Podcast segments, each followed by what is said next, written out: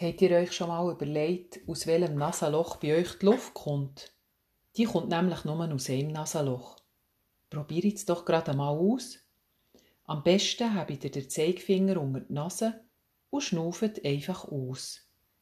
Diese Übung mache ich immer, wenn ich etwas Schwieriges vor mir habe. Es ist ein bisschen mein Ritual. Vielleicht habt ihr heute auch etwas Schwieriges vor euch. Ein Arztbesuch, eine Prüfung oder sonst eine schwierige Sache, die euch auf dem Magen liegt. Manchmal tut es gut, wenn man so eine einfache Übung machen kann. Mein Name ist Susanna Meyer-Kunz. Ich bin Spitalseelsorgerin und arbeite am Universitätsspital in Zürich. Unter anderem bin ich auf der Palliativstation und begleite Menschen in der letzten Lebensphase. Viele Leute mit schweren Krankheiten haben Mühe mit dem Schnaufen. Sie haben Atemnot und das macht ihnen Angst. Zum Beispiel die Frau K. Sie hat Lungenkrebs im Endstadium. Gegen die Atemnot bekommt sie starke Medikamente. Ihr sonniges Gemüt überrascht und berührt mich immer wieder. Sie ist dankbar für ihr Leben und hofft, dass ihre verstorbene Mase den einisch wird in Empfang nehmen im Himmel, wenn sie muss sterben. Auf ihrem Tisch hat sie einen kleinen Tischventilator.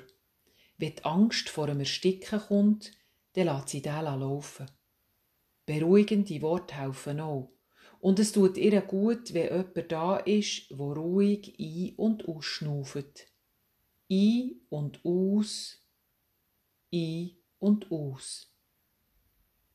Wir Gesungen machen uns ja nicht viel Gedanken über unseren Schnuff. Es schnauft einfach. Für die Frau K. ist der Atem etwas ganz Beschwerliches geworden. Sie kann nur schlafen, wenn das Kopfteil ganz hoch gestellt ist. Neben dem Medikament und der menschlichen Nähe hilft ihr, wenn sie an etwas Schönes denken kann.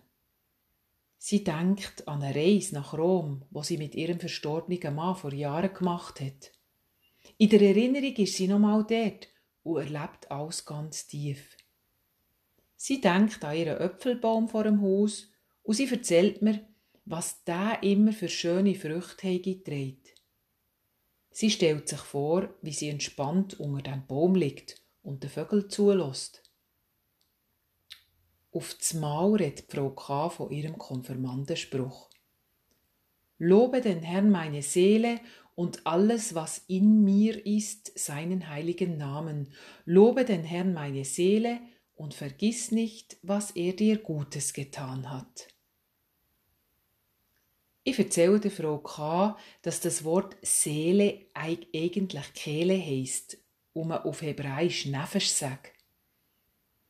Was in Mensch hineingeht und was aus ihm rauskommt, Luft, Wasser, Nahrung, Tön, Sprache, konzentriert sich auf einen Engpass von der Gurgel.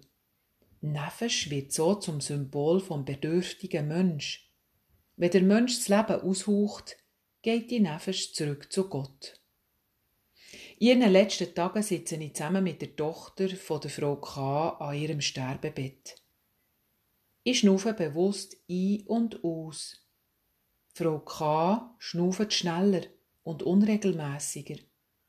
Sie ist am Gehen. Ihre Tochter erzählt mir vom langen Schnuff, wo ihre Mutter immer hatte im Leben. Die Atempausen werden länger. Und es wird gäng stiller. Ich darf dabei sein, wo sie ihr Leben aushauchen.